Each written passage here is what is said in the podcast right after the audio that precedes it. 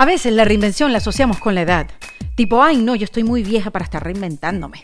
O, ay, no, chica, si tú eres tan joven, ¿qué haces tú hablando de reinvención? Y fíjense que no tiene nada que ver, porque mi invitada de hoy, sin haber cumplido 30 años, le ha tocado comenzar de nuevo varias veces. Bienvenidos en Defensa Propia, mi nombre es Erika de la Vega y hoy voy a conversar con la actriz y cantante Cheryl Rubio, que al igual que muchos de ustedes la conozco por su extensa carrera en los medios. Ella desde muy pequeña comenzó en la televisión, actuando y cantando en series tan famosas como Somos tú y yo, que fue la que lanzó su carrera, hasta una de las más recientes, La Casa de las Flores en Netflix. Lo que pasa con las personas públicas es que creemos que las conocemos, y más si las hemos visto crecer en la televisión. Pero al final, ¿quién conoce a quién? Por eso me encanta tener este espacio en defensa propia para conocer las vivencias que pocos conocemos de las personas públicas y que fueron marcando su vida. Tener la oportunidad de escuchar la verdad de otra persona y poder empatizar y no juzgarla y más bien aprender de su historia y, por qué no, hasta inspirarnos. Lo que sí es una absoluta verdad es que ella solita ha construido su carrera. Cheryl con su talento, con su físico, ella ha hecho que su vida suceda, no importa los obstáculos o pérdidas con las que haya tenido que lidiar desde pequeña o con esas responsabilidades de adulto que tuvo que asumir cuando apenas era una adolescente. Cheryl no llega a los 30 años, como ya les dije, ya ha vivido grandes cambios en su vida. De Venezuela se fue a Ecuador, de Ecuador se fue a México a empezar de nuevo en un medio distinto como lo fue YouTube, con mucho éxito, eso sí, con muchos ensayos y muchos errores, errores bien asumidos. Ahora bien, desde Nueva York, eh, donde comienza ella de nuevo, me cuenta cómo su vida de casada le ha traído calma, tranquilidad y hasta una nueva oportunidad. Por cierto, los espero en defensapropia.com para que se hagan miembros de la comunidad, disfruten del contenido exclusivo que ahí tenemos. Por ejemplo, si quieren conocer cómo fue mi experiencia del ashram en Costa Rica, bueno, ya el encuentro que tuvimos live está en la comunidad y lo pueden ver cuantas veces quieran. La semana que viene vamos a publicar un taller con la maestra de la manifestación que ustedes la conocen, Maite Isa, así que pendientes y bueno, si te haces miembro vas a contar con el apoyo de una comunidad que está ahí para acompañarte para ser tu mejor versión y para reinventarnos. Quiero saludar a los nuevos miembros que se han unido esta última semana, como a Patricia Brito, a Laila Sleiman, Isabel Quero y Andrea Mata, y a los que han estado desde el principio, desde el día uno, Andrea Carduz, Ilanut González, Olga Grandi, entre muchos otros. Entren, que caben 100. Bueno, ahora sí los voy a dejar con esta conversa con Cheryl Rubio, donde concluimos que ni la carrera, ni tu oficio, ni tu familia, ni tus relaciones amorosas te definen. Y esto lo concluimos en defensa propia. Bienvenida Cheryl Rubio En Defensa Propia. ¿Cómo estás, Cheryl? ¿Tú sabes qué me impresiona? Yo siempre cuando voy a conversar con alguien aquí en el podcast, obviamente eh, me refresco la información en caso de que ya lo conozca, que tú y yo nos conocemos, pero bueno, déjame ver, déjame actualizar el currículum de Cheryl y así lo hago con, con casi todas, obviamente. Y tú sabes que me impresionó, yo soy un poco old fashioned, me gusta imprimirlo, me gusta tener hojas. Eh, ¿Sabes? Aunque bueno, sí. Sí, claro. Uso todas las aplicaciones. ¿Qué es esto, con, con los libretos. ¿Qué es esto? Mira todas las hojas de tu vida profesional. ¿Qué es eso? Yo no sé por qué. ni yo sé, ni yo sé qué está escrito ahí. Es que has hecho muchas cosas. ¿Desde qué edad estás trabajando tú? Yo empecé a trabajar a los, mira, muy chiquita. O sea, yo creo que empecé como a los siete, seis, porque mi mamá me empezó a meter como estos castings. Entonces hice como que muchos, muchos, muchos eh, comerciales. Empecé haciendo comerciales, eso fue lo primero que yo empecé haciendo. Ok. Empecé muy chiquita, luego mi mamá me metió como en una agencia de modelo y empecé a modelar como para marcas que me contrataban de ropa. De hecho, tengo unas fotos súper lindas que son como de los noventas, ¿sabes? Con el típico peinado de los noventas y todo así que sí, con los pantalones, no sé qué, todo tan ancha, increíble. Y eso, eso, eso fue para Hanten. Imagínate tú. Pero eso, pero te dio tiempo de estudiar, Cheryl, porque alguien que nace para eso y que desde pequeña tienes a tu mamá que está apoyando tu fortaleza, porque, bueno, bella, con talento, y tu mamá lo vio y dice, no, yo voy a apoyar a esta niña. Eh, ¿Pudiste ser, mm, estudiar, o sea, tener tutores? ¿Cómo fue la cosa? Eh, sí, yo estudié, estuve estudiando en el San José de Tarbes, empecé primero en el patronato y luego en el de la Florida. Estuve estudiando en el mismo colegio, pero me cambié como que a otra sección porque me quedaba más cerca del trabajo. Eh, para ese momento yo, digamos que yo toda la primaria trabajé, pero no fue nada como, como cuando entré a Somos tú y yo, en verdad. Porque ya Somos tú y yo sí era un trabajo de todos los días. Eh, yo, yo eh, empezaba a estudiar a las 7 de la mañana que entraba a la escuela, salía a la 1, de ahí me iba directo al, al canal y estaba ahí como hasta las 9 de la noche y a esa hora tenía que llegar a mi casa a hacer tareas. Eh, sí me tuvieron que poner tutores porque eh, el bachillerato fue difícil para mí. Claro, además que te tiene que gustar mucho lo que estás haciendo como para mantener ese ritmo. Muchísimo. Y, mm. y la verdad es que me costó, tú no sabes cuánto me costó a mí el bachillerato, sobre todo el quinto año, cuarto. Yo pensé que no me iba a graduar honestamente. Yo raspé, o sea, me quedaron eh, como cinco materias arrastradas, eh, no tenía el tiempo. Y yo me acuerdo así despertándome a las seis de la mañana, no sabes lo cansada que yo estaba, diciéndole a mi mamá, por favor, déjame dormir. O sea, yo no, no quiero ir al colegio hoy. O sea, por favor, por favor, necesito dormir. Please, déjame aquí en la casa. Mi mamá así como que, bueno, está bien, quédate, pero no tienes examen. Y yo sí tenía y le decía que no. Entonces, ¿sabes? Como que yo necesitaba dormir. Si, es muy difícil eh, trabajar y estudiar al mismo tiempo, a esa edad sobre todo, no lo recomiendo. Sí, debe ser bien fuerte. O sea, y obviamente que tuviste que haber pensado, no, o sea, como que no me voy a graduar y porque es exigente los horarios y me imagino que te gustaba tanto lo que estabas haciendo, que qué fastidio, qué colegio de qué. Literal, creo que obviamente sentía mucha más atracción por eh, lo que estaba haciendo y por mi trabajo, que por el colegio. O sea, el colegio me parecía, me aburría muchísimo. ¿Siempre pensaste de chiquita, Cheryl, que te ibas a dedicar a esto ya de grande? O sea, que esto iba a ser tu manera de vivir, el medio artístico, mm, para siempre. ¿O pensaste que podías hacer otra cosa, tenías otras inclinaciones? ¿O dijiste no, fíjate que yo tenía otras inclinaciones. Yo, de hecho, cuando terminé de mm, trabajar, o sea, cuando terminé la tercera temporada de, no, ¿cuándo fue? No, el, después de la tercera temporada de Somos Tú hicimos un proyecto pequeño que se llamaba NPS, era un sitcom, eh, era de 30 minutos, se grabó mucho más rápido que como Somos Tú y yo, em, y recuerdo que terminando ahí yo quería estudiar odontología. O sea, yo estaba así, que quiero estudiar ah, odontología, quiero ser dentista. ¡Ah! y te em, casaste con un odontólogo. Me casé con un odontólogo, es una locura. Qué loco. Eh, y yo sí, que por favor, por favor, y me acuerdo que empecé a estudiar, eh, me acuerdo que iba a la central todos los días porque te daban un curso ahí y yo estaba, yo, nada, preparada porque yo quiero estudiar esto. Y luego me di cuenta que no podía, pero no por una, por, no porque no quisiera estudiar, sino porque mi mamá no estaba trabajando, y mi mamá no trabaja desde hace mucho tiempo porque ella tenía una tienda y la perdió, y a mí me tocó tomar ese rol. Oye, pero qué fuerte, qué da, Cheryl, no es fácil. Desde los 14. Desde, los, 14, ¿Cómo mantienes tu hogar? Sí.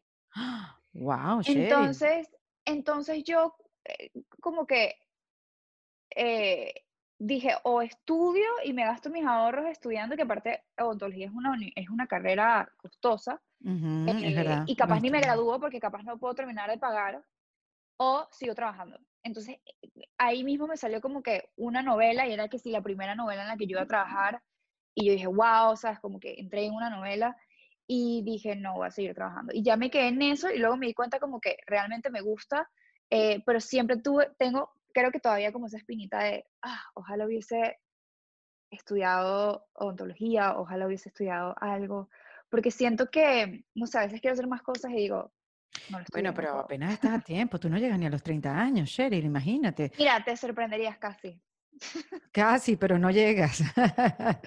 ahí voy, ahí voy. Sí, o sea, 29, estoy a un paso. ¿Estás a un paso de 29? Bueno, bienvenida. este, sí. Bienvenida, bienvenida. Por aquí te esperamos para que nos alcances en algún momento. Gracias. óyeme algo. Pero mira, fíjate con todo esto que ha pasado de la pandemia, tanta gente que se ha abierto a aprender y a, volver a, clases, así sea online, y, y, a decir, no vale, voy a por mi propósito, voy a dejar todo lo que estaba haciendo antes y voy a hacer algo que realmente me haga feliz. O sea, yo creo que no, no, no te resignes, ¿no? Todavía... No, no, no estoy resignada en lo absoluto. De hecho, tengo como que otros planes eh, que tengo por ahí. eh, que no, los, que no los quieres contar. Que todavía no los quiero contar, pero estoy como que trabajando en ellos y es como que otra cosa que también me apasiona, entonces estoy como que en Pero a mí me llama mucho la atención esto que me acabas de decir, Sheryl, que tú desde pequeña eres como que el sustento de tu casa.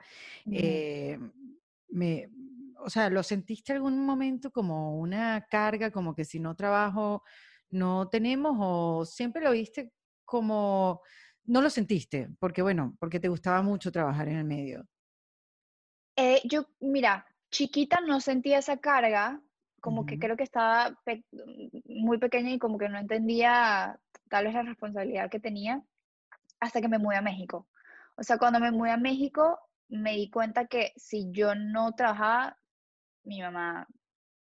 Ni tú, ni no tu tiene nada, ni yo. Entonces, eh, sí me empezó a afectar muchísimo. Creo que desde que me, cuando, me mudé a México específicamente, eh, sí fue así como que, o sea, necesito conseguir algo. O sea, no puedo parar. Y, y, gracias a Dios ahora que tengo un esposo, me eso me da mucha tranquilidad porque digo, ok, por lo menos ya yo sé que tengo un compañero al lado que si yo no estoy trabajando, si no estoy grabando, si no me sale algo, él nos va a ayudar, ¿me entiendes? Claro, claro. Entonces, tengo como que esa paz también que digo, ah, pero igual yo sigo haciendo mis cosas, ¿sabes? Como que a mí tampoco me gusta como depender al 100% de una persona, me gusta como que también emprender y, no, no, y más si ha sido independiente proyectos toda mi vida, entonces para mí es más bien no humillante, pero sí es como que porque no, no costará no tanto, nada, ¿sabes? Como que... Sí, sí, sí, uno, uno le cuesta, es como una cosa de orgullo. Es una cosa de orgullo. Ajá. Sí. A pesar de que, bueno, yo, tienen los mismos Gracias a Dios, no he tenido, no he tenido eh, que pedirle nada hasta ahora. Porque todavía sigo produciendo y sigo haciendo dinero, pero eh, digo, si el día de mañana uno nunca sabe, yo sé que, bueno, ahí tengo mi esposo y Claro, que sí, exacto. Sí, entiendo perfectamente la sensación. Este, pero ahora, tú, tú hiciste, bueno, tu carrera en Venezuela, pero que se vio en toda Latinoamérica. Somos tú y yo, tuvo como siete versiones distintas de serie, le fueron cambiando el nombre. Este, eh, bueno, fue increíble esa etapa y fue cuando te diste a conocer. Eh, y, bueno, fue tu crecimiento. Después empezaste a hacer telenovelas y, y bueno, eh, hacer te empezaste a hacer grande y digamos que, bueno, ya se convirtió en una profesión. Pero en ese momento cuando decides irte a México como de aventura y hacer otras cosas distintas a lo que estabas acostumbrada a hacer, ¿cómo, cómo fue ese paso? ¿Qué te hizo irte? ¿Qué te hizo, mm, me voy a buscar otras oportunidades? Yo tenía mucho tiempo queriéndome ir o desde de, Venezuela porque ya yo veía lo que venía. O sea, ya, yo, ya yo lo veía ahí de que lamentablemente pues se ya no se iba a poder seguir trabajando en Venezuela. Eh, y me acuerdo que para el que era entonces mi novio en ese momento, que era Lazo, eh, a él le salió una oportunidad de, venir, de irse a México por una disquera. Entonces, él me dijo, ¿sabes qué? Si quieres, vente conmigo, aquí, pues, prueba, a ver cómo te va, y si no, y si no funciona, pues, ¿sabes que Venezuela siempre, siempre es un lugar para regresar. Y yo, ok, vamos a, experimentarnos. Me acuerdo que eh, hice todo en mis papeles con, con, mi manager, no sé qué, y llegué y sí, y sí fue bastante difícil, o sea, sí fue un golpe, como mm. que salir de Venezuela, donde básicamente yo no tenía que hacer casting porque a mí me llamaban directamente para grabar algo. Eh, no voy a decir que todo el mundo sabía quién era yo, pero la gente tenía cierta Sí, así funcionaba, pues, o sea. Era, así funcionaba, era como, era, era fácil para mí, esa es la, esa es la palabra. Y cuando llegué a México fue como que, primero cuando llegas de entrada, o sea, cuando tú llegas en el avión y ves la Ciudad de México por la ventana, no tiene fin. Y eso fue algo a mí que me, me dio mucho pánico. O sea, yo me acuerdo ver la ventana y ver que no tenía fin y yo así de que, ¿a dónde estoy llegando? ¿Qué estoy haciendo? ¿Por qué estoy aquí? Y sí me abrumó muchísimo y a mí me costó los primeros ocho meses, los primeros ocho meses, yo viví de mis ahorros sin nada, sin ningún tipo de trabajo, al punto que recuerdo que a mí me ofrecieron hacer una novela en Venevisión, yo estando allá en México, y a mí no me había salido nada, yo había hecho muchísimos castings, me acuerdo que todavía seguían lo de YouTube, pero todavía como que en México nadie me conocía, como que no, no iba a eventos, no estaba invitada a nada, y me salió esta novela en Venevisión y esto creo que nunca lo he contado, pero yo dije, me voy a poner muy picky. O sea, voy a pedir estupideces para que no me, para que no, para que me digan que no, y todos me lo aceptaron. Ok, no había excusa. No había excusa, o sea, era como, tienes que ir. Mm. Eh, y yo no creo que no había firmado el contrato, en ese momento creo que habían protestas en Venezuela, o sea, no me acuerdo qué era lo que estaba pasando en Venezuela, que dije, le voy a dar una oportunidad más a México, como que no me voy a ir, y ya yo había firmado el contrato. Y eso fue un problema que yo tuve durísimo con mi manager, con el canal también, tuvimos que mandar una carta, no sé qué, porque yo Mm. dije, es que no puede ser que yo, no puede ser, o sea, como que yo sé que yo puedo, eh, tengo que creer un poquito más en mí misma, quiero seguir intentando, me voy a dar esta segunda oportunidad si no tenga nada, porque yo me quedé por nada, o sea, yo, yo ¿Y eso qué fue? por- Como intuición, como algo que fue sentiste en tu como una cuerpo. ¿eh? intuición, fue, fue algo que me dijo, no, Cheryl, no, no, no te vayas, no te vayas, no es el momento, tienes que quedarte. Me quedé y te estoy diciendo que a los, por, por ejemplo, en lo, el tema de YouTube, me Porque disparé cuando empezaste, ¿cuándo el- empezaste a hacer tu- tus videos de YouTube? Cuando llegaste a México. Cuando eh, en Ecuador, yo primero viví una época en Ecuador y después me fui a México Ok. y ahí fue cuando empecé YouTube, cuando me fui a- exactamente a Ecuador, porque era como, ah, estaba haciendo vlogs de cómo mudarse, irse del país, todo el rollo, no sé qué, y después cuando me fui a México, como que vlogs también, Ujú. pero justamente yo me quedo, decido quedarme, rechazar el proyecto y meterme en un problema, eh, me quedo y me acuerdo que en una cuestión de dos semanas me empezaron a escribir marcas a mi email, me empezaron a invitar a eventos en México y yo así que ya, ¿qué está pasando? Lo me empecé a subir es- muchísimo. Claro, pero mira eso que clave, ¿no? Eh, creer en lo que te dice el cuerpo, creer en esa voz que tú no sabes ni qué es, si es saboteo o si es intuición, ¿no?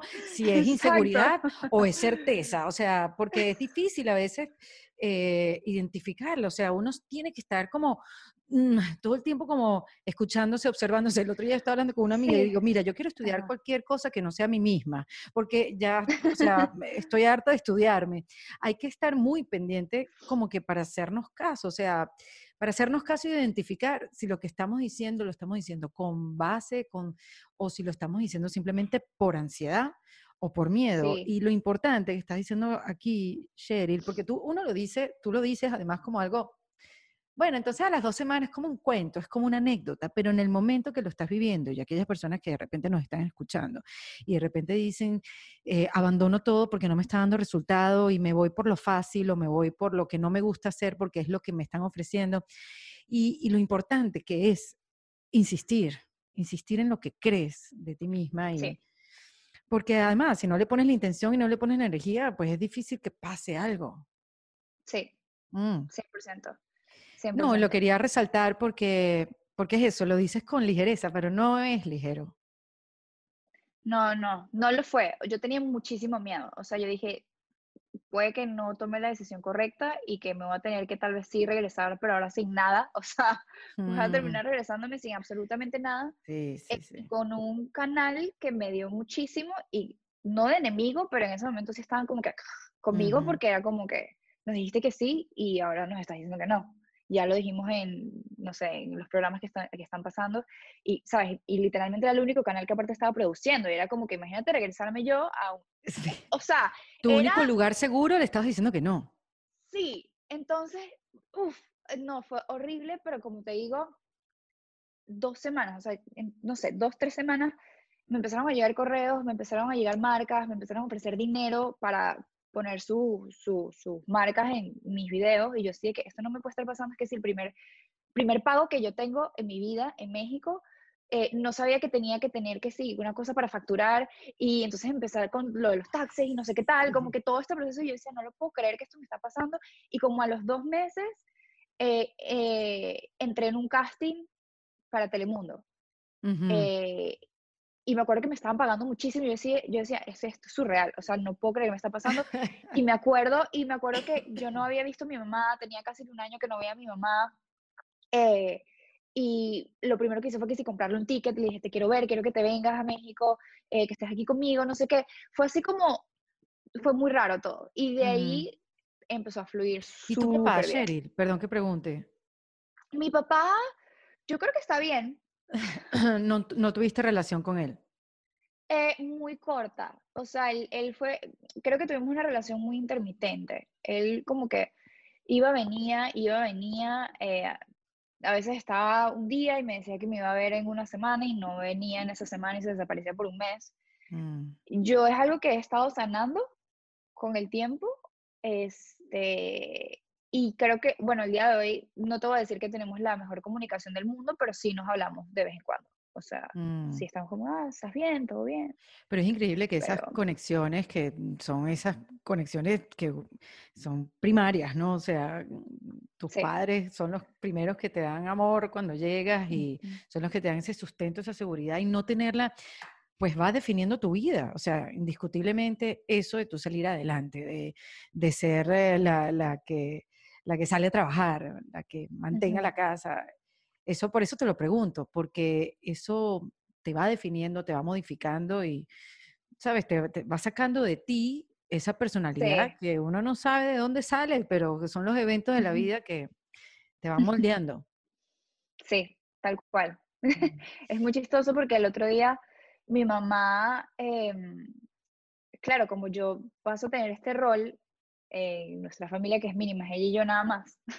El otro día me estaba mandando una nota de voz y me dio mucha risa porque era, tenía un problema en los dientes y yo tuve que llamar a la odontóloga y hablar con la odontóloga de qué le vas a hacer a mi mamá. O sea, explícame el procedimiento. Tú eres mamá. Porque mi esposo es dentista. Yo soy mamá, entonces mi mamá me manda una nota de voz diciéndome como que yo le dije que mi mamá, digo, yo le dije que mi hija.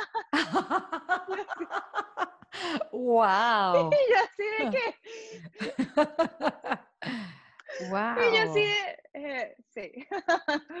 sí, mamá. Oye, ¿sabes qué me impresiona, Cheryl? Que la verdad que tú y yo coincidimos poco en Venezuela, pero obviamente te conozco y conozco tu carrera.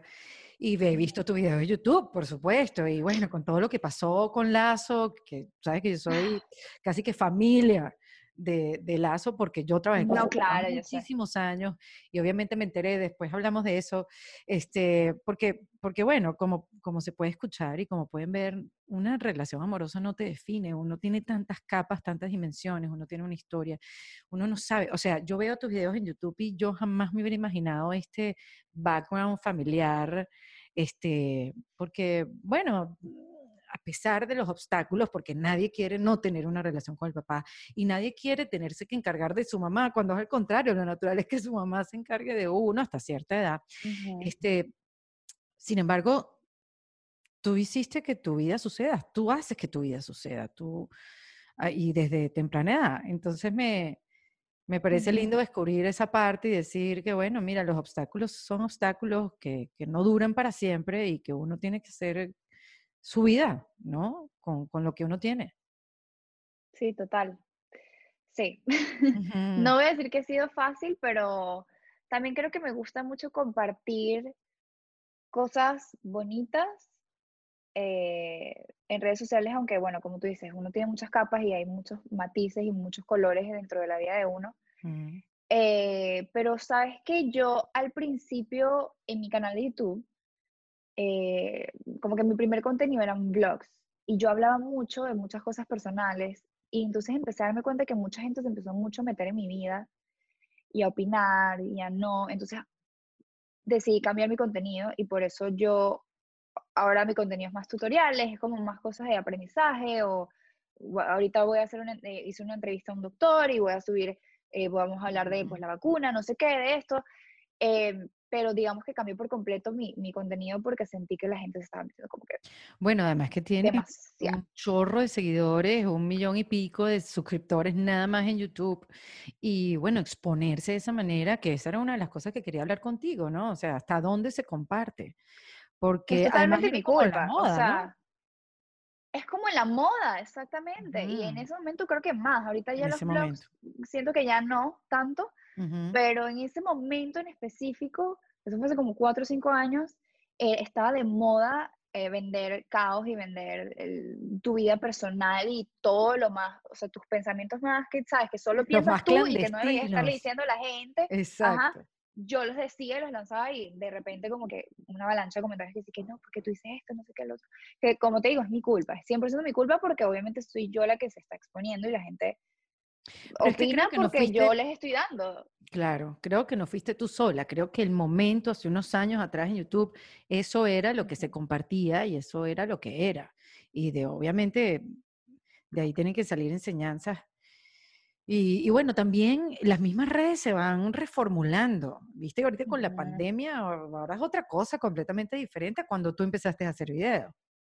Total, muchísimo, es súper distinto. Siento que primero mucha gente se ha estado redescubriendo, eh, han cambiado uno de pareja, eh, unos se han unido más, otros se han separado más, otros han dicho, sabes que ya no me gusta mi trabajo ahora, no quiero ser...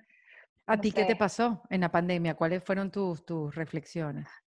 Yo creo que a mí la pandemia me hizo uno enamorarme más.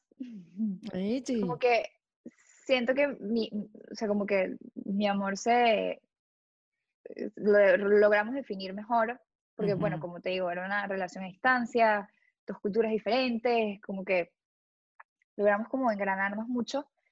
Eh, y aparte, me, mm, siento que he sacado como lo mejor, lo peor de mí, como mis miedos. Este, creo que me estoy como rebuscando ahorita estoy en una etapa como medio de usando cosas como de catarsis, como que estoy reencontrándome y viendo exactamente qué es lo que quiero hacer. Em, quiero llegar como con cosas nuevas, o sea, quiero, estoy rebuscando, o sea, como buscando Reloading. algo. Mm. Sí, porque aparte, claro, me mudé de nuevo, entonces ahora estoy empezando de nuevo. Claro, yo, ya espérate que yo me adelanté con la pandemia. Fíjate que cuando tú dices que, déjame ir para atrás otra vez, cuando, cuando aprendiste a no compartir tanto y a redefinir tu material, luego la cúspide de todo eso fue la terminada con Lazo y lo público que fue. Sí.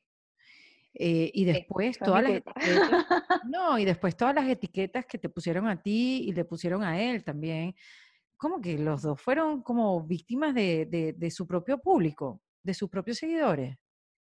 Sí, sin duda sin duda fue así. Eh, yo podría decir que asumo la responsabilidad porque yo no debía haber publicado el video que publiqué en su momento. Eh, creo que debió haberse quedado personal. Yo recuerdo de hecho que cuando nosotros terminamos, yo subí un video como a las tres semanas o como al mes, muy normal, muy como que amigos, sí, terminamos, esto ya pasó, yo le deseo lo mejor, o sea, como muy clean, muy chévere y ya, y pasamos la página y vamos a continuar con nuestras vidas.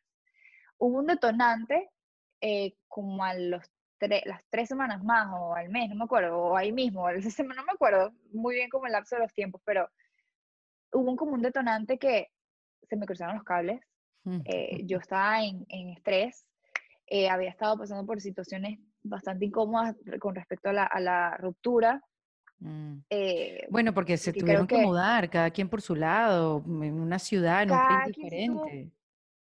sí, cada quien se tuvo. Bueno, yo me mudé, yo, yo me quedé en, en, México después de haber terminado. O sea, yo me quedé ahí como casi un año más, no mentira, sí, como un año más y ya luego me vine para acá.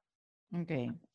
Em, pero sí, fue, estaba como pasando por muchos cambios, me acuerdo y me había recién mudado, y entonces una amiga me dijo, mira, esta persona está diciendo esto, no sé qué, y se me cruzaron los cables, subí este video, yo estaba, en ese momento había quedado en una película, era que si mi primera película, eran como muchas cosas en mi cabeza, decidí subir este video que...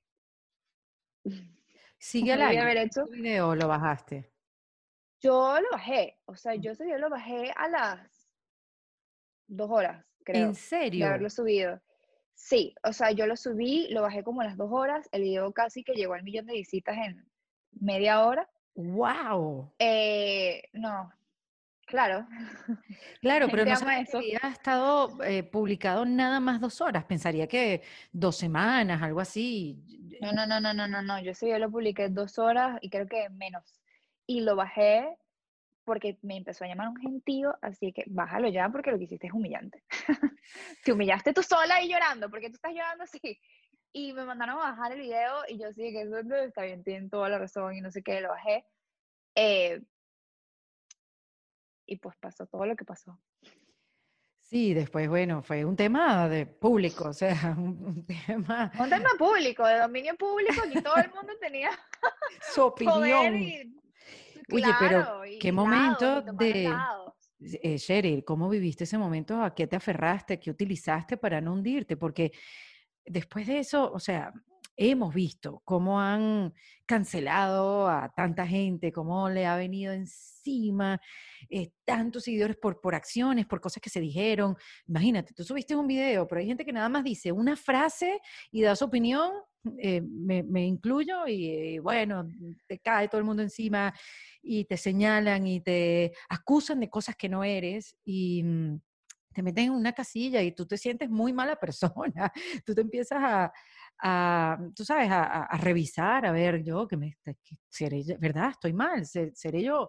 Entonces, en ese momento, que seguro no fue nada fácil vivir, porque además estaba recién terminada, estabas en, en una de mudanza, en una de cambios, encima te mostraste así delante de la gente con una heridota así gigante, este, ¿qué hiciste para no hundirte? Wow, ¿qué hice? Eh, yo creo que me refugié mucho en mis amigos en ese momento fue lo que más me ayudó. Me acuerdo que entre, bueno, mi perrita eh, eh, y mis amigos, creo que fue como el, los que me ayudaron a salir de ese hueco. Mm. Y eh, yo después decidí subir al día siguiente o a la semana, no sé, como un, unos stories con unas notas que yo escribí, pidiendo disculpas a las personas afectadas, no sé qué. Em, y yo creo que el tiempo es lo que al final sana. Siento que a la gente se le olvida las cosas tan rápido y siento que pasan tantas cosas al mismo tiempo que es como que, ah, ya tú eres problema de hace dos horas, ahora hay algo nuevo. Entonces como que yo lo que hice fue que le di chance, lo manejé mucho con mi terapeuta. ¿Y haces em, terapias hace mucho tiempo, Cheryl? Empecé a hacer terapia justamente ese año que, que, que terminamos. Mm. Ese año que nosotros terminamos, yo empecé a hacer terapia desde mucho antes, eh, porque me empezaron a dar ataques de pánico. Yo nunca había experimentado los ataques de pánico en mi vida. Wow, ¿cómo fue ese primer ataque de pánico, Cheryl? Fue súper raro, me pasó en un taxi. O sea, estaba en un taxi en camino a la casa, era de noche, y empecé a sentir como que no podía respirar de la nada, y como que sentí un, vacío en el pecho como si estuviera cayendo en una montaña rusa sin final. Wow, sí, tal sí, sentí que me iba a morir. Sí, era un, es un vacío, así como montaña rusa. Un vacío así que no, no, no sé cómo explicar y, y sentía que me faltaba la respiración y, y, no sé, empecé a tener como pensamientos incoherentes que nunca en mi vida, o sea, me acuerdo que estábamos en, en el... Es que no sé, no sé por qué mi cerebro funcionaba así, pero había como que una persona que estaba esperando el semáforo y yo pensé que esa persona iba a matar al, esto se tornó muy oscuro, iba a matar al conductor y, en consecuencia a mí porque yo estaba viendo la situación. Te entró una paranoia, o sea, sí, pánico. Me entró una paranoia, me empezó a entrar paranoia. Eh, no, no, no, algo horrible. Y, y, me acuerdo que llegué a la casa y ni lo conté. O sea, yo no dije nada. Yo me quedé callada y dije, no, lo que me pasó, y yo no sé qué me pasó, pero ya pasó. Y después me volvió a pasar en un restaurante. Y después me volvió a pasar eh, después de bañarme. Después me pasó otra vez bañándome. Y yo dije, no, yo estoy Pero sí, como llegaban, se eh, pasaban, o sea, no, no tuviste que... Eh, tardaban, tardaban muy poco, la verdad. Yo, yo podría decir que como unos 3, 4 minutos, pero eran eternos. Y después que terminaba como ese pánico, empezaba a llorar horrible. Pero yo tuve una época también antes de, de esos ataques de pánico, eh, que yo, yo, hay, hay un, no sé cómo, se me olvidó ahorita el nombre, pero hay como una cosa que le pasan a, algunas personas, que es que no tienes emociones. Ah, wow, eso no lo he escuchado. Que no experimentas felicidad, no experimentas tristeza, no experimentas ningún tipo de emoción. Y yo tenía eso. Como y me acuerdo que cada vez que yo, desconectadísima. Eh, literalmente estar muerto en vida. Y me mm. acuerdo que me empezaron, y cuando me, empezaba, me daban los ataques de pánico, había una mezcla de mí de felicidad, porque yo decía, estoy experimentando algún sentimiento, tengo miedo. Entonces era como lágrimas entre felicidad de, no puedo creer que estoy experimentando una emoción, y eran lágrimas de tristeza porque qué horrible lo que, o sea, qué horrible la situación que acabo de experimentar, que sentí que me iba a morir. Pero Mm. entonces tenía como que, estaba muy desbalanceada Sí, ¿y cómo, y, y te, y te, te pudiste balancear o rebalancear con, con terapia? con terapia. Mm. Me Y, pude rebalancear con y terapia. pudiste identificar por qué te pasaba esto, o sea, estás como, ¿qué historias tenías tú en la cabeza en ese momento? Porque al final son historias que nos hacemos, percepciones, es, es la ansiedad ante un futuro apocalíptico que no ha pasado y un pasado que, bueno, ya no, hay, no se puede echar para atrás. O sea, es como, como eso, balancear en el presente lo que pasa en tu mente. Sí, la, la terapia me ayudó muchísimo. Yo creo que ella, ella, bueno, me empezó a mandar a hacer muchos ejercicios en casa, eh, muchas cosas con los sueños, también trabajamos mucho con los sueños Mm, y mucho lo trabajamos también con el tema del ejercicio y la alimentación. Greta. Em, sí lo trabajamos mucho, o sea, trabajamos buscar como todas estas cosas que están muy, muy adentro de uno que salen de la nada. Em, y así fue como lo, ¿Y lo cómo describes cómo, cómo estás ahora, Cheryl? ¿Cómo, cómo te sientes ahora? Mira, ahorita emocionalmente me siento muy plena, me siento muy feliz. O sea, siento que nunca me había sentido tan tranquila en mi vida y tan completa. Siento una estabilidad que no había sentido porque, como te digo, mucho en mí también era todo este tema de la responsabilidad de que todo cae en mí y el hecho ujú, de sentir que tengo un compañero de vida y un compañero eh, que está ahí para mí y saber que no estoy sola me da ujú. mucha paz.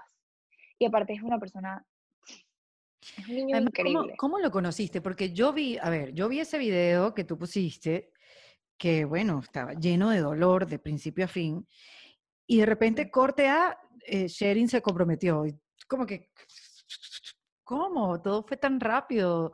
O tengo yo la sensación de que fue rápido y, y, y qué chévere que, mm, ¿sabes? Mm, Corazón roto, hay que seguir hacia adelante y volverlo a llenar de amor, ¿sabes? Mm, Volverlo a construir.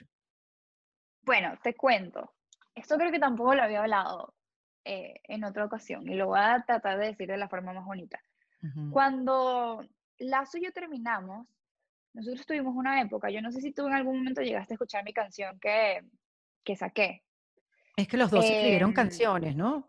nos- los dos nos escribimos canciones, Ujú. pero esa canción hablaba mucho de cómo estábamos nosotros cuando nosotros ter- decidimos terminar. Nosotros em, siempre fuimos muy amigos en, en toda nuestra relación, pero Además la que duraron como siete años, Cheryl. Perdón, ¿cuánto tiempo duramos siete años, Sí. duramos siete, ujú. bueno, casi siete, estábamos a un mes de cumplir siete, una cosa así. Em, cuando nosotros terminamos, nuestra relación ya no era la misma, y eso es totalmente normal. Yo siento que nuestra relación llegó a su ciclo final como tal vez un año o dos años antes de que termináramos. Mm, te entiendo, estábamos como en esta batalla de sí, no, sí, no, y ya nuestra, o sea, en verdad, como te digo, creo que quedaba una amistad muy bonita durante esos últimos años, pero ya no había ese amor de pareja, o sea, ya no había como esa conexión que se pudo haber tenido los primeros años.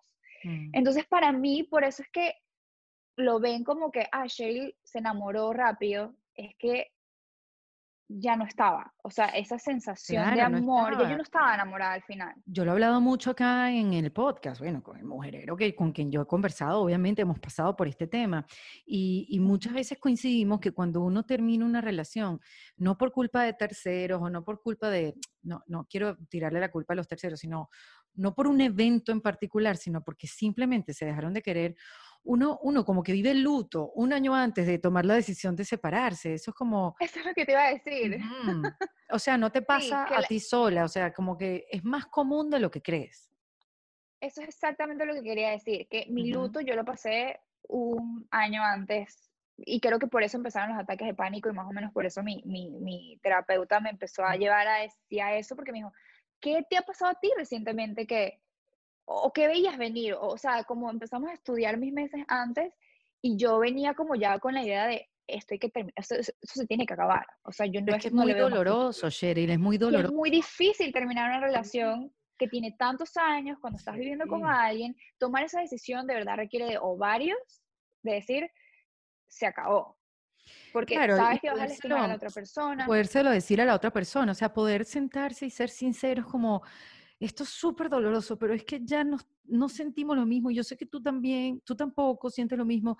Ese, yo creo Ninguno, que, los dos estábamos muy uff, desconectados. Nosotros mm, cuando terminamos estábamos él por su lado, yo por el mío.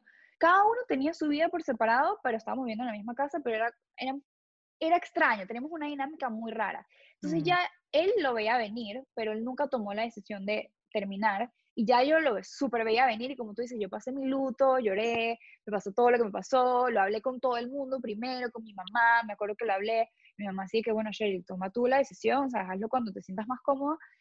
Y mm, cuando nosotros decidimos, como te digo, cuando decidimos terminar, eh, ya eso había terminado hace mucho tiempo. sí, Entonces, para mí no fue difícil el hecho de empezar una relación un mes después de haber terminado, porque un ya mes después. Wow, me Eh, encanta. fueron, fue, eso fue, nosotros terminamos en octubre y yo conocí a Luke en diciembre. Bueno, Y cuando digo que me en encanta diciembre. es porque me encanta esa historia de amor, como que al mes conocí el amor de mi vida y me casé. O A sea, los dos meses. o sea, Lo es conocí a los dos bonito. meses. Pero Ujú, ya yo estaba lista, o sea, yo terminé mi relación y ya yo estaba lista. Y yo me acuerdo de hecho que el video que yo subí eh, llorando, horrible, era porque tú mismo acabas de decir ahorita que es difícil tener una conversación con alguien de decir, esto no, esto no está funcionando, no, no estamos en la misma página, que lo que pasó entre nosotros es que nunca tuvimos esa conversación. Que ¿Sabes? todo Subí ese eso video un y aprendizaje, ¿no? O sea, ya está, ya total, subiste, ya no puedes cambiar lo que pasó, simplemente, bueno, de lo sucedido, bueno, que he aprendido que no voy a volver a, a hacer en mi nueva relación, porque esa es otra, o sea, yo no, yo no quiero llevar eh, los mismos errores a la próxima relación. Este, exactamente. Yo creo y, que los dos aprendimos muchísimo y eso fue la última conversación que tuvimos él y yo, em, que dijimos, aprendimos muchísimo. O sea, como que uno, sabemos que el día de mañana si nos vemos en la calle, nos podemos tomar un café juntos y hablar tranquilamente. Y dos, que en estos siete años aprendimos mucho de qué es lo que queremos y qué es lo que no queremos en una futura relación.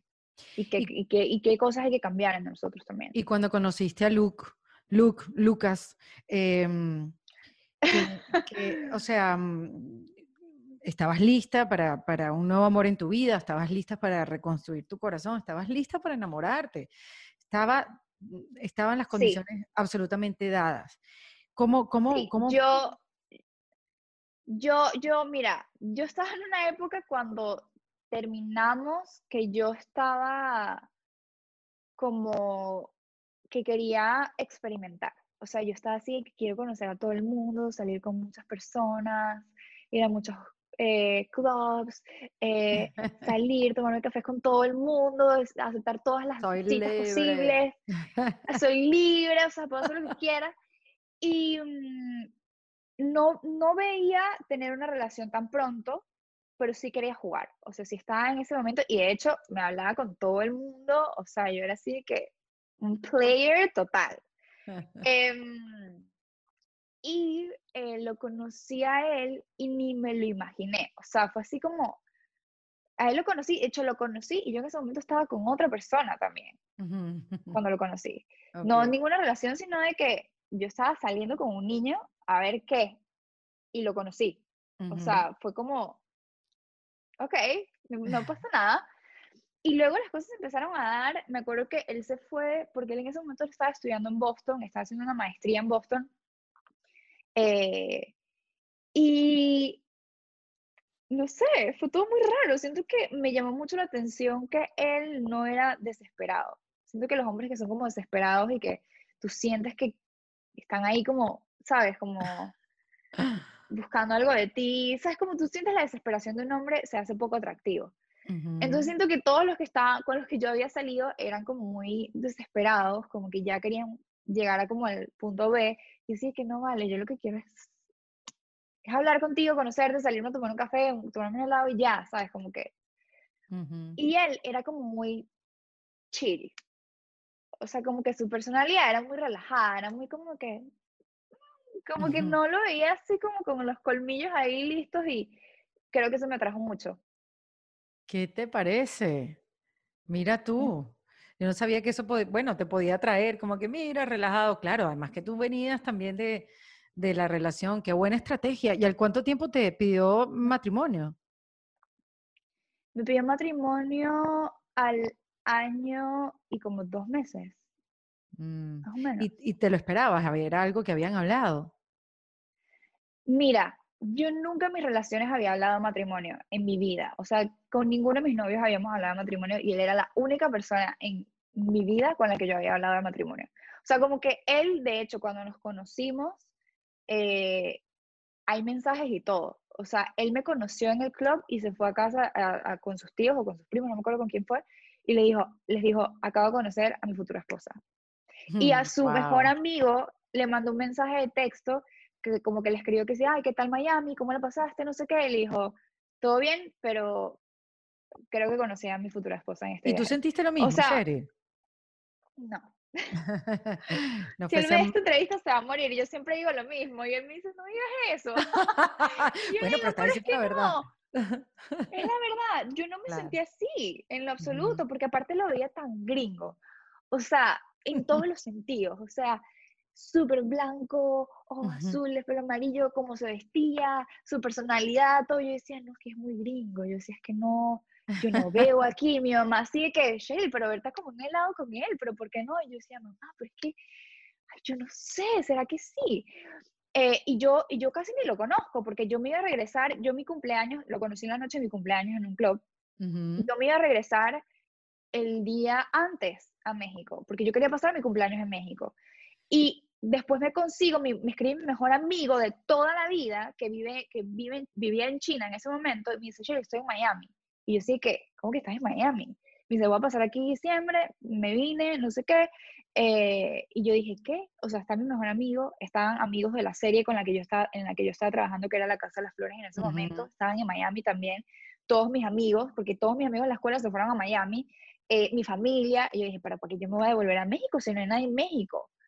Sea, literalmente tenía una amiga que me estaba esperando en México, y yo le dije, mira, yo me quedo, cambié el ticket, estaba mi mamá también, cambié el ticket y dije, no, me quedo aquí hasta el 30 de diciembre. El 31 lo pasaré en, en, México, pero me quedo aquí hasta el 30. O sea, yo no lo hubiese conocido, en verdad, en mis planes no estaba quedarme el día de mi cumpleaños. El destino, querida. Fue el destino 100%. Mm. Oye, y, y, mm, a ver, ¿estás en la segunda temporada de la, eh, la segunda, la tercera, de Casa de las Flores? ¿Esta nueva que acaba de salir? En la en la segunda. No, en la tercera no estuve. Ah, estuve en las primeras dos. Ok, no, pero tú sigues trabajando, o sea, yo me llama la atención, te fuiste, te mudaste a Nueva York, ahorita tienes tu casa allá, mm, otra ciudad, otro ritmo, otro ambiente. ¿Cómo eso afecta tu trabajo profesional? ¿En qué te vas a enfocar ahora? ¿Cómo lo has manejado? Sí, fue, creo que mi, mi proceso de adaptación fue un poco, sigue siendo todavía, mm. como que aquí la pandemia afectó mucho en Nueva York. Entonces todo estuvo muy muerto eh, hasta apenas ahorita, que es que se está empezando como a abrir la ciudad de nuevo. Pero para el invierno, súper deprimente, el sol se oculta a las 4 de la tarde, a las 3 y media ya está cayendo el sol. Entonces tienes una, muy pocas horas de sol, eh, te deprimes, el frío, no sé qué. Em, digamos que llegué en una época difícil para la ciudad por lo cual no me ha permitido intentar buscar cosas acá. Hasta, como te digo, hasta hace nada. Pero cuando dices intentar buscar cosas allá, cuando dices eso, tú tienes una carrera en México, tienes una carrera en el mercado hispano, eh, recién se acaba de estrenar una película eh, donde, en el cine, eh, donde estás por primera vez, es tu primera película, ¿no? Si, si, si sí. no recuerdo. O sea, sí. ¿Qué estás buscando en Nueva York? ¿Quieres eh, hacer el paso a, Quiero, quiero, yo no quiero dejar de trabajar en México porque me encanta. O sea, yo me fui a México súper triste porque yo amo México. O sea, es que sí, de mis países favoritos en, el mundo. Eh, porque aparte, sabes, como que tengo tantos recuerdos bonitos y me dio tantas cosas buenas y trabajo y es un país que a mí me dio muchísima prosperidad durante todos esos cinco años que viví ahí. Eh, que lo asocio solo con cosas buenas y yo no quiero dejar de trabajar en México, 100% quiero seguir buscando cosas allá.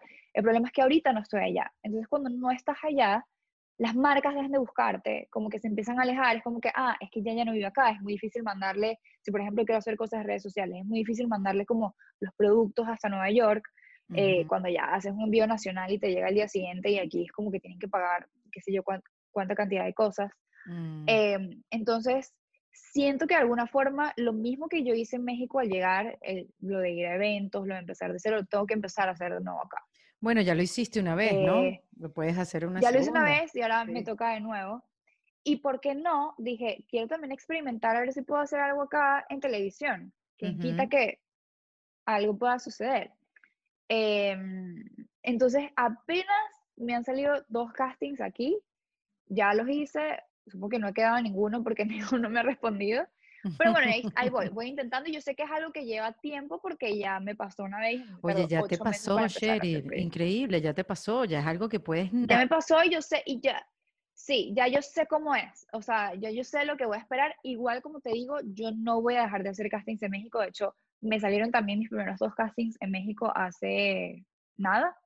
Eh, y ya los estoy mandando, pero es que por el tema de pandemia ha sido muy raro. Entonces, yo lo que estaba haciendo mucho es como trabajar ahorita en redes sociales. Y tuve como una época de las primeras, no los primeros meses, pero sí cuando empezó el invierno acá que me bloqueé y me dio mucha, no depresión, pero casi por todo el tema de la luz, no tenía luz, no tenía nada, o sea, todo era como muy oscuro, Bueno, un proceso de readaptación, o sea, mm, son muchos cambios. yo nunca había experimentado invierno, sí, eran muchos cambios, me, me casé, eh, ahora vivo en Estados Unidos, eh, ¿sabes? Como que era mucho y estaba así como que...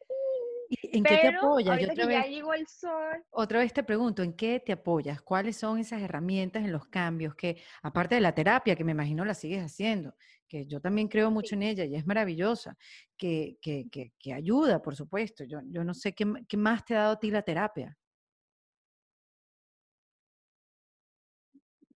Eso, o sea, creo que me ayuda como a, reordenar mis pensamientos, como a poner todo en orden y entender por qué estoy actuando de la manera en la que estoy actuando, por qué pienso así, eh, si tengo algún miedo, por qué viene ese miedo, qué pasó. Eh, creo que eso es lo que me ha estado ayudando a mí mucho la terapia.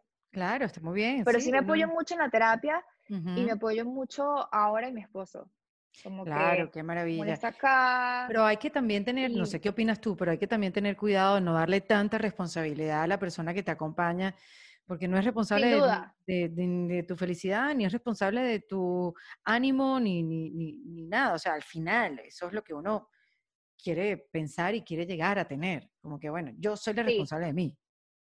Yo siempre le digo eso, porque de hecho él es el que siempre está ahí como que, ¿en qué te ayudo? ¿Qué hago? Pero es que tú no me dices nada, pero es que, ¿cómo, cómo te ayudo? Yo digo, amor, ya, o sea, no te preocupes por mí, yo estoy bien, ¿sabes? Como que no, tranquilo, yo hago todo, yo estoy buscando mis cosas y estoy haciendo mis cosas por mi lado, no te preocupes, porque él siempre es, es que es muy lindo, o sea, como que él siempre me quiere ayudar en todo y me quiere ver así como florecer demasiado como está en México, porque él también se estresa, él me dice como, siento que es mi culpa, ¿sabes? Como él es dentista y por tema de su licencia no se puede ir, o sea, tiene que trabajar acá, él me dice, yo me siento culpable de que ahorita no estés haciendo nada, y yo le digo, es que no te puedes culpar por, uno, la pandemia, porque también todo está muerto ahorita y apenas es que están empezando a hacerse las cosas otra vez. Eh, y dos, no te puedes preocupar por nada, o sea, no es tu culpa. Eh, yo estoy bien, o sea, no te preocupes, estoy muy feliz de estar en Nueva York. Nueva York es una ciudad preciosa. Jamás en mi vida yo imaginé que iba a vivir acá. Claro, me imagino. Jamás. Mi, mi perrita ama la ciudad, yo amo todos los días salir, es, es que sí que wow, qué, qué bonito, o sea, estoy muy, muy agradecida ahorita con la vida, en verdad. Yo siempre le digo, no te preocupes, o sea, no, todo está bien. Sí, te siento, te, te veo como reconciliada con la vida, así como estás como en un, un buen lugar, Cheryl. Sobre todo emocionalmente, un, un, buen lugar eh, a nivel personal. Sí. Que eso al final es lo que hay que procurar, porque bueno, está bien todo, todo el éxito, todas las series, la película, lo que tú quieras, pero ¿y si uno no está bien por dentro, qué vas a estar viviendo? En un ataque de pánico permanente. Exacto, no, no vale la mm, pena. Sí. Lo bueno es que yo creo que todo es pasajero, lo bueno y lo malo. Que nada se queda así para siempre y que uno es responsable de, de su propia vida, Sherry. Y, y, tú, bueno, creo que has tenido aprendizaje, ¿no? De, de, una manera eh, poco cariñosa. ha sido duro. Sí, ha sido bastante complicado. Mm. Sí, lo ha sido. Sabes que justamente ahorita me hiciste pensar un poco que cuando mis ataques de pánico también venían y como que todo este estrés, eh, yo te dije que todo empezó en México, que me di cuenta de la responsabilidad que tenía,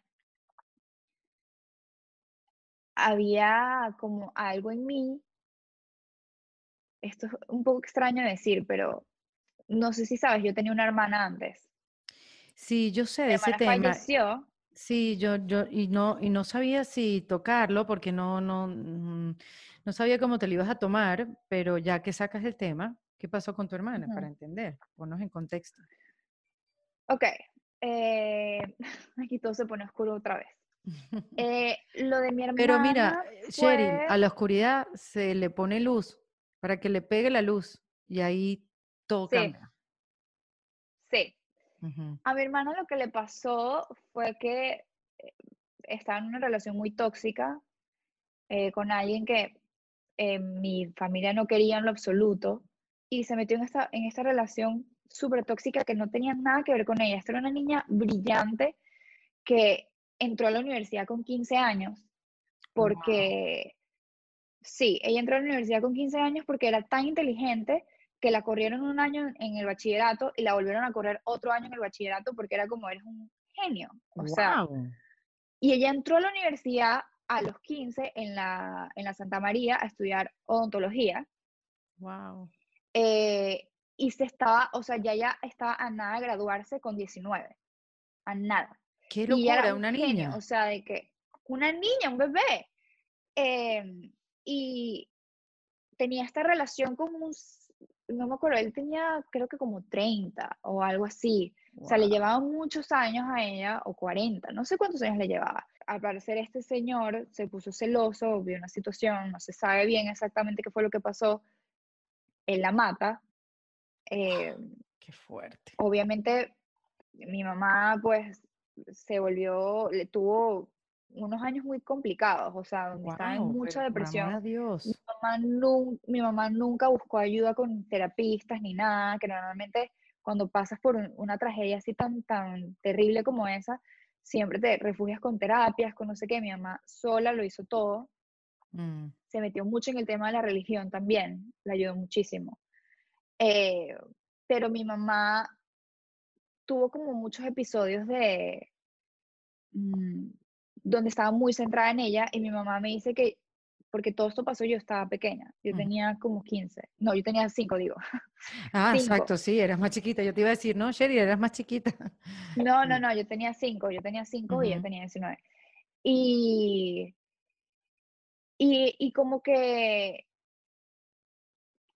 como que mi mamá me dice que ella iba mucho a, al cementerio, o sea, como que todos los días quería ir al cementerio. Y que ella me dice, tú me dijiste de chiquita como que ya, como que la dejara ir, porque yo estaba aquí. O sea, como que yo en mi, en mi conciencia que tenía, le dije a mi mamá como que, mamá, pero ya ya no está, ¿sabes? Como, ¿por qué Claro. estás dedicándole tanto tiempo a alguien que ya no está y yo estoy aquí? Mírame, ¿sabes? Como que yo Ujú, también existo. Y mi mamá estuvo como muy ciega durante muchos tiempos, o sea, mu- muchos tiempos, mu- durante mucho tiempo. ujú. Como que era solo ella y es totalmente entendible. O sea, como que Wow, Cheryl, qué. entiendo al 100% ujú. esa situación. Y por algo te estaba mencionando esto. Ah, porque entre todos mis, mis ataques de pánico y todo el rollo, como que había algo en mí que yo decía, pero ¿por qué mi hermano no está vivo? O sea, es como que una mezcla de emociones de, siento que si mi hermana estuviera acá no estaría tan sola. Como que esta presión que siento ahorita y esta res- es responsabilidad que siento ahorita que no me corresponde porque estoy muy pequeña, ella me podría ayudar a, Claro, a pero me imagino además que eso es un lugar igualar. donde uno siempre cae para darse palo, para reconectarse con, con algo que es conocido, pero no es sano. Y yo te agradezco que me hayas contado la historia y que te hayas abierto así, Cheryl, porque además yo siento que cuando uno habla de estos momentos que uno dice, yo mejor no, yo mejor no cuento esto porque esto se está poniendo dark, o para qué voy a compartir esto si yo soy la única. este, cuando uno habla de lo que le da miedo, eh, uno, uno se libera un poquito, cada vez más, uno sana y sí. Aquella persona que también ha pasado por, por un momento así, también se acompañan, así sea en silencio. Y, por eso te agradezco mucho que lo hayas contado. No sé si es algo que tú cuentas normalmente, pero que no. Em, me imagino que no. Bueno, porque este, es tragiquísimo. En creo que en, redes sociales y en cualquier... Nunca he hablado de esto en ninguna entrevista y creo que en redes sociales una sola vez. En el video que hice, más nunca. Nunca, nunca, nunca he hablado. Sí lo puedo hablar con gente muy, muy cercana a mí, eh, pero, pero muy cercana, o sea, como que lo tengo ahí. Sí, y uno siempre tiene que buscar recursos para poder lidiar con, con la pérdida, ¿no? Porque es un duelo que además está con uno, o sea, como que uno siempre va a tener como ese sentimiento, ese vacío y uno tiene que evitar ese lugar donde uno se sienta cómodo, como que, ay, ¿qué hubiera pasado si yo hubiera estado aquí? Uno tiene que salir de ahí y eso, y que, que no te detenga. O sea, tú eres un ejemplo de que no, eso no te ha detenido, eh, Sherry. No. Mm. No, no, no, no me he detenido, en no, absoluto. Mira, pero vamos a hablar de futuros, futuros bonitos. ¿Tú quieres ser mamá o es algo que no te llama la atención? Sí quiero, sí quiero ser mamá. Eh, ok, queríamos como empezar a intentar. Así de una, ¿no? Pero es que tú vas. No ahorita. Tú vas velocidad 2021. no, no, no. No ahorita, no ahorita, no ahorita. Pero queríamos empezar a intentarlo después de la boda, porque nosotros ya nos casamos, pero queremos tener una celebración más grande que vamos a tener el año que viene. Eh, con nuestra familia completa, porque esta que tuvimos acá no estuvo mi mamá, no estuvieron mis tíos, estuvo nada más dos primas mías. Eh, y queremos hacer una celebración más grande. Dijimos, ¿sabes qué? Podemos empezar a intentar tal vez después de la boda, ¿no? o a mis 30, o sea, como que ahí sí, como así como mis 30. Em, y hemos tenido últimamente como encuentros con niños chiquitos, o sea, no niños chiquitos, sino como niños de 7, no, como entre 6 y 7, que son tan malcriados. que los dos estamos así, que el universo nos está mandando señales por todos lados de que no es el momento porque yo no me veo lidiando con eso. es muy difícil. O sea, yo digo, yo quiero tener un bebé chiquito, porque chiquitos son cuchis, sí, lloran mucho, pero es que son cuchis, no hablan todavía, pero como una dama que ya hablan y que son malos y te dicen cosas así como de la nada, tú dices, pero ¿por qué? Y fue una boda y había una niñita súper min, era súper mala, como toda mi, mi, mi. Y yo sí que, pero ¿qué es esto? Y aparte en este país, que uno no le puede hacer nada a los niños, porque si no los niños te demandan, o sea, sí, sí, sí, sí. Si le, o sea, ¿cómo lo controlo? Cheryl, esta conversación me ha llevado por todas las emociones, así, de la risa, la tristeza, al, duelo, a la... Me has dado una risa, porque es verdad, o sea, e, es, es difícil, es difícil ser mamá, pero quizá más adelante, ¿no? vamos a esperar. Sí, sí, 100% queremos ser papás, pero dijimos, vamos a esperarnos más. O sea, creo que 30 todavía es muy joven. Además que yo creo, Cheryl, te voy a decir, porque yo tengo grupos de, en, el chat y, bueno, cuando se enteraron, pues este grupo de mujeres que todas trabajamos juntas, cuando se enteraron que iba a conversar contigo, todas quieren saber eh, eh, eh, ¿qué, qué, qué, más va a hacer, o sea, como que queriendo la gente te quiere seguir viendo, la gente quiere seguir viendo tu trabajo, tus películas, tus cosas, todo lo que hagas al final, porque tienes muchísimos seguidores y no, y no, no es porque decir tienes que hacer nada más televisión. Yo me imagino que hay muchas cosas ahora que estás descubriendo que quieres hacer y, que, bueno, has sido como que eh, emprendedora llevando todas tus redes sociales y todo este canal y todo, todo lo que ya has construido, que yo creo que hay, mucho por hacer todavía, ¿no? Sí, sí, sí, sí, hay mucho por hacer. Por eso, por eso te digo, yo no quiero seguir, no quiero dejar lo que estoy haciendo en lo absoluto porque me gusta mucho. A mí me gusta mucho actuar, me disfruto mucho eh, la actuación. De hecho, también me gustaría empezar a sacar música.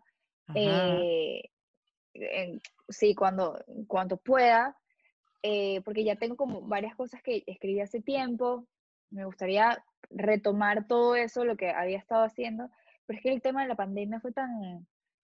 Sí, todavía está como adaptándose, ¿no? Todavía está... todo de raíz y ahorita estoy como que reactivándome, de verdad. O sea, te lo juro que siento como este bichito de reactivación desde hace dos semanas. Qué bueno, sí. Sí, sí, sí. Como que ya estoy así como que, ok, ya, ya, ya, ahora, vamos. Vamos porque ya, o sea, ya, ya siento que ya me puse mis vacunas, no sé qué, y la mayoría de la gente con la que quiero trabajar también está vacunada. Eh, bueno, justamente salió un proyecto en el que iba a estar, pero el contrato era muy, muy esclavizante. Ah, sí, claro. Un contrato, mm. sí, o sea, me salió, sí me salió, me salió un proyecto de un productor que quiero muchísimo y admiro mucho, y me escribió y me llamó y me dijo, quiero que estés aquí, no sé qué, me mandaron el contrato y estuvimos en discusiones como por un mes y medio y al final dije, ¿sabes qué? No. Mm. No, porque es que el contrato era muy, te atrapaba muchísimo. Mm, y te da paz ese tipo de decisiones. Porque fíjate, no sé, hay veces como que mm, dije que no, pero no sé si me vaya a arrepentir más adelante. ¿Cómo sabes que no hay, sabes, cómo tienes esa certeza? No sé, o sea, capaz, mira, yo me arriesgué, como siempre. O sea, capaz al proyecto le va increíble y digo, ay, qué lástima que no lo acepté, qué estúpida. Eh, ¿O no? ¿O no? O digo, bueno, de la que me salvé. o sea. Esa es la coletilla mm, que a mí más me gusta de, de todas en la vida. Bueno, puede ser que pase. ¿O no? puede ser, puede ser o no. Sí, sí, sí, tal cual. Mira, Sheryl. Pero igual yo estoy em, intentando. No, yo me imagino, yo me imagino, o sea, por favor, ahorita, ahorita que viene lo bueno, Sheryl, creo yo, desde esa estabilidad emocional que tienes hoy en día, creo que vas a poder disfrutar mucho más y vas a poder tomar mejores decisiones. Em, dame, comparte con nosotros tres tips para reinventarse que a ti pareciera que no te da miedo ni te tiembla el pulso cada vez que lo tienes que hacer. Tres tips para reinventarse. ¡Wow! Ok, yo creo que uno, 100% sal de tu zona de confort. Eh, creo que intenta buscar de alguna forma algo que también te apasione. O sea, algo que tú sientas que también te llama mucho la atención y encuentra, sí, la forma de ver si puedes conseguir como algún, ¿cómo lo puedo decir? Como beneficios y tal vez podrías dedicarte a hacer eso por el resto de tu vida. O sea, no tener miedo a em cambiar de a cambiar de área. Sí, yo creo que no hay que tener miedo. Ahora, no hay que ser estúpido tampoco, no es que te vas a quedar sin comer, sin dinero para pagar tu renta. Tenlo como un hobby al lado y lo vas trabajando, no lo dejes, velo trabajando y cuando te des cuenta que puedes vivir de este hobby, va con lo otro y dedícate a lo que realmente te hace feliz. No ser impulsivo Otro tip, también. Otro tip, a ver. No ser impulsivo es bueno también, exacto. Sin duda. No ser impulsivo es otro tip eh, muy bueno. Y creo que el tercero es perseverancia. Mm. Ser perseverante, como que no dejarlo morir. O sea, no dejar, no decir, ay, es que me da miedo, o es que me da fastidio empezar, eh, o una vez que ya empezaste dices, ay, que no está funcionando, entonces lo voy a dejar que fue mucho lo que me pasó a mí al principio cuando me fui a México, pero si no hubiese seguido no hubiese pasado lo que después pasó, entonces sí iría como eso, ser. Sí, te representa muy bien ese tip, perseverancia. Bueno, Cheryl, querida, gracias por la conversa. De verdad que muchísimas gracias. No, a ti, disfruté muchísimo. Sí, gracias por la profundidad y por dejarte ver eh, con todos tus colores. Con todos tus colores. O sea, de verdad que te lo agradezco mucho. Esto, este tipo de conversaciones eh, lo hacen sentir a quien lo necesita acompañado. Y no me queda la menor duda que lo lograste. Sí, no, gracias. Gracias por invitarme, de verdad. Siempre bienvenida. Sheryl Rubio. La última vez que te vi fue hace como un año, ¿no? Yo no, sé. No, un año. No. No, en Venezuela. Y que hace un año, qué loca, hace como ocho. Así, yo llevo ocho años en Miami. Claro, entonces hace como 8 o 9 años fue que yo te vi. Pero te sigues viendo como de 17, Cheryl. Gracias. Siempre para atrás. Exacto, el Benjamin Button, estará cerca de los 30, pero te ves como los 17. linda y, siempre con esa sonrisota. Te abrazo mucho, espero que no pasen muchos años este, sin que nos veamos en persona y, tú sabes, tomarnos un café, darnos un abrazo. Sí, claro que sí. Cuando esté en Miami te escribo. Por favor, ya estamos en contacto. Sherry Rubio, en Defensa Propia. Bueno, como ustedes saben, yo tengo un bootcamp que es Crea tu podcast en defensa propia y las tres mejores propuestas, los tres mejores podcasts o ideas, pues eh, nada, vienen aquí en defensa propia para que ustedes los conozcan, para que sepan de estos proyectos que a mí me parecen maravillosos y, y bueno, quiero que nos apoyemos, ¿no? Entre podcast, entre hermanos de podcast que somos ahora. Así que le quiero dar la bienvenida a Claudia Galeán, que tiene un podcast que se llama Cata de Podcast. Así que nada, bienvenida en Defensa Propia. Hola Erika, hola a toda la comunidad lindísima en Defensa Propia. Yo estoy súper contenta de estar acá contándoles sobre mi proyecto. Bueno, este, tú estuviste en la segunda tanda del bootcamp. Eh, ya tú tenías el podcast. Cuéntanos un poquito. Sí, bueno, técnicamente, y eso fue una cosa, una de las cosas que saqué de este bootcamp espectacular. Yo tenía una cuenta de Instagram donde a partir de ahí recomendaba podcast em, en, el, en la sección de IGTV, pero no era un podcast formal, formal. Okay. Justamente gracias a la recomendación de mi super guía del podcast, eh, me llevé como aprendizaje que estaría bueno convertirlo en podcast. Entonces ya grabé mis primeros dos episodios, ya está el primero en proceso de aprobación en las plataformas de podcast y pronto va a estar también en YouTube, es, es el plan. Así que bueno, no sé cuándo se publica esto, pero seguramente ya voy a tener unos cuantos episodios andando de Cata de Podcast en formato podcast de verdad, verdad. Qué maravilla. ¿Qué haces tú, Claudia? Bueno, yo tengo eh, una agencia de marketing digital en Argentina que se llama El Hilo. Em, y bueno, nada, como buena emprendedora me la paso en, en el típico hustling, buscando siempre, viste, clientes, nuevos proyectos, etcétera. Em, y Cata de Podcast, esa fue otra de las cosas lindas de tu bootcamp. Cata de Podcast siempre lo tenía como segunda prioridad, digamos. Y a mí me quedó mucho esa frase que tú dijiste de no puedes hacer un podcast de algo que no te dé queso. Y yo dije, a mí esto me da mucho queso. Entonces yo le tengo que dedicar un poco más porque me hace feliz, solamente por el placer de hacerlo y de poder recomendarle a todo el mundo eh, como esos hallazgos especiales de, de podcast que vale la pena escuchar. No, y si es algo que disfrutas, o sea, tú escuchas podcast ya de manera natural, nadie te obliga, nada, es algo que de verdad a ti te nace escucharlo, te gusta conseguir nuevos podcasts, porque eso también pasa. Todos escuchamos de alguna manera podcast, pero en mi caso yo siempre me quedo como con los mismos, ¿sabes? Como que no, no soy de las que se cambia a escuchar algo nuevo así de un momento a otro. Este, pero lo rico tuyo es que sí, estás, tienes mente abierta en el mundo del podcast y estás ahí para recomendarles a todos los que empiecen a seguirte ahora en, tu podcast, este, cuáles son esos episodios que no podemos dejar de escuchar. Eso es una maravilla, porque claro, el mundo de podcast, obviamente en inglés ya tiene 15 años la industria creciendo, pero en español, que está pasando todo en caliente en este momento, pues cuéntame qué hallazgos has tenido, cuéntame esto, estos dos episodios que grabaste.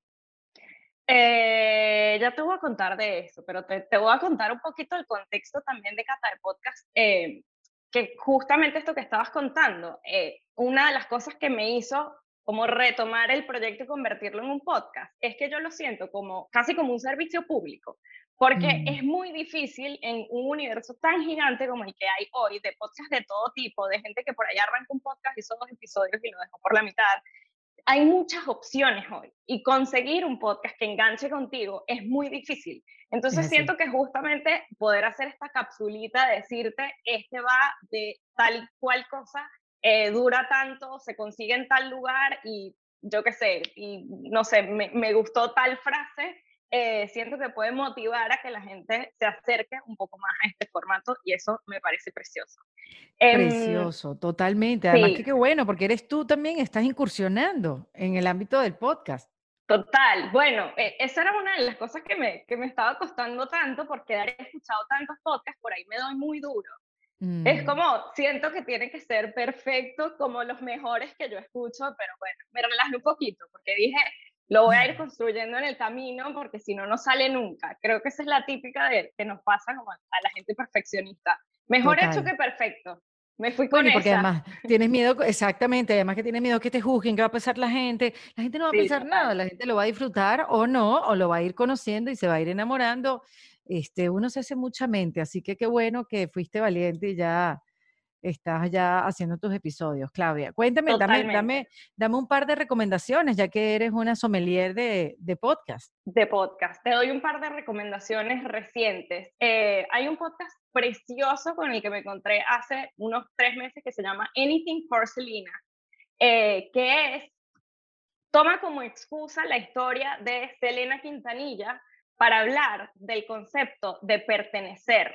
Entonces, está narrado por una periodista eh, que es segunda generación de inmigrantes en Estados Unidos, en Texas puntualmente, que ella cuenta cómo creció con esa cultura eh, mexi-texana Sí. muy cerca y cómo nunca se sintió ni de allá ni de acá. Entonces, abarca toda la historia de Selena, entrevista al papá, a, no sé, periodistas famosos que hablaron con ella en algún momento. O sea, hace como todo un recuento de la situación espectacular para hablar de cómo una figura como ella te puede hacer sentir más parte de tu propia cultura. Preciosísimo y encima me parece que, que juega con algo eh, que no es fácil de hacer, que es un podcast bilingüe.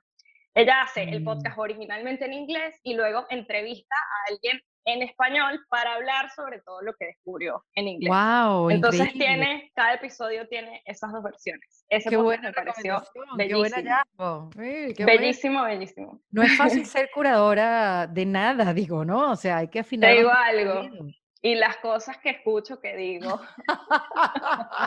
Seguramente, Sí, seguramente. sí, sí. Hay de todo, hay de todo. ¿Y cuál es la segunda recomendación? La segunda recomendación es un podcast de ficción. Últimamente estuve como buscando muchos podcasts de ficción y hay uno que fue muy famoso con el que me había costado engancharme, que yo decía, ¿qué es lo que le cierra tanto a la gente de este podcast? Y hace poco le di una segunda oportunidad y la verdad no sé qué me pasó la primera vez que lo escuché porque es espectacular. Se llama El Gran Apagón. eh, es, es como el, el podcast bandera de Podium Podcast en España. Siento que los Ajá. españoles son quienes están haciendo mejores podcasts de ficción ahorita, le están dedicando Ujú. mucho a la ficción dentro de los podcasts. Y El Gran Apagón tiene tres temporadas, ya, ya se terminó con la, con la tercera temporada y es una joya de la ciencia ficción. Wow, Espectacular. Así de ese que sigues escuchando otro episodio, otro episodio, otro. Menos mal que lo escuché ahora, que ya están las tres temporadas, porque si no me hubiese muerto de Típico. ansiedad esperando. Exacto, exacto. Sí, sí, sí. Oye, Claudia, pues qué bien, qué felicidad. Te deseo todo el éxito con tu podcast y sobre todo que lo gracias. disfrutes, que lo disfrutes, porque ese es el verdadero éxito del podcast.